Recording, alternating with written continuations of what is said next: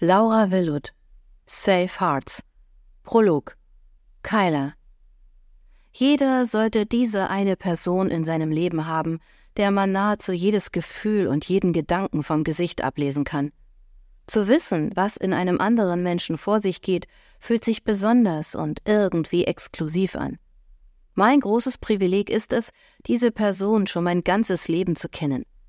Ihr heimliches Grinsen und die Farbe ihrer Wangen, die jetzt den Ton des Virgin Sunrise, der vor ihr steht, angenommen haben, sagen mir alles.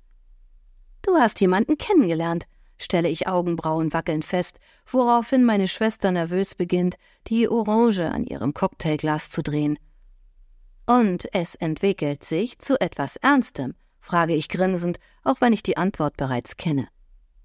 Hannah ist nicht der Typ für lose Bekanntschaften und Bettgeschichten ohne Emotionen.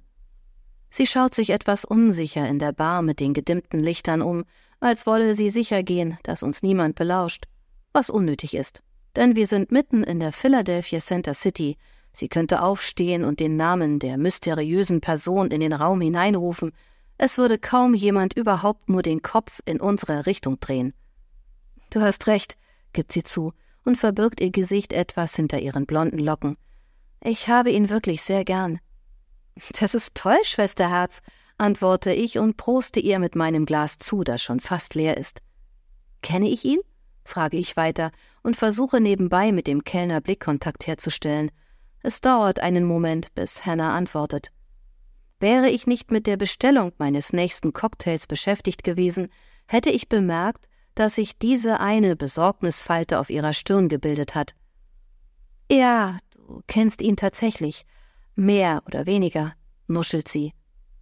Ich wende mich ihr wieder ganz zu und studiere ihr Gesicht, das meinem so ähnlich und dann auch wieder ganz anders ist. Die Augen blau statt grün, das Haar ein wenig heller, die Locken deutlicher, definierter die Lippen etwas voller, die Gesichtszüge dennoch fast identisch, ein Abbild unserer Mutter. Auffordernd und mit einem seltsam ungewissen Gefühl signalisiere ich ihr weiterzureden. Meine große Schwester atmet hörbar aus und sieht mir dann fest in die Augen, als müsse sie sich zwingen, nicht wegzuschauen.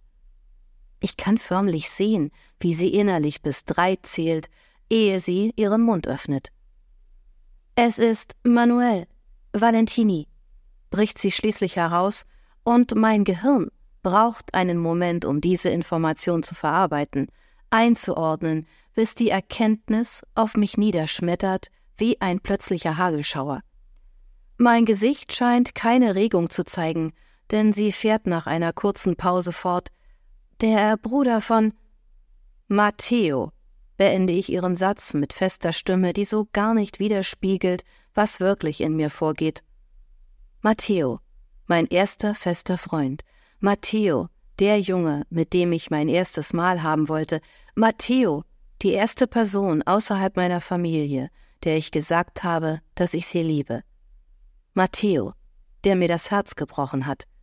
In einer Welt voller Männer und Frauen sucht sich meine Schwester ausgerechnet den großen Bruder von Matteo fucking Valentino aus. Das war wirklich nicht geplant, Kiki.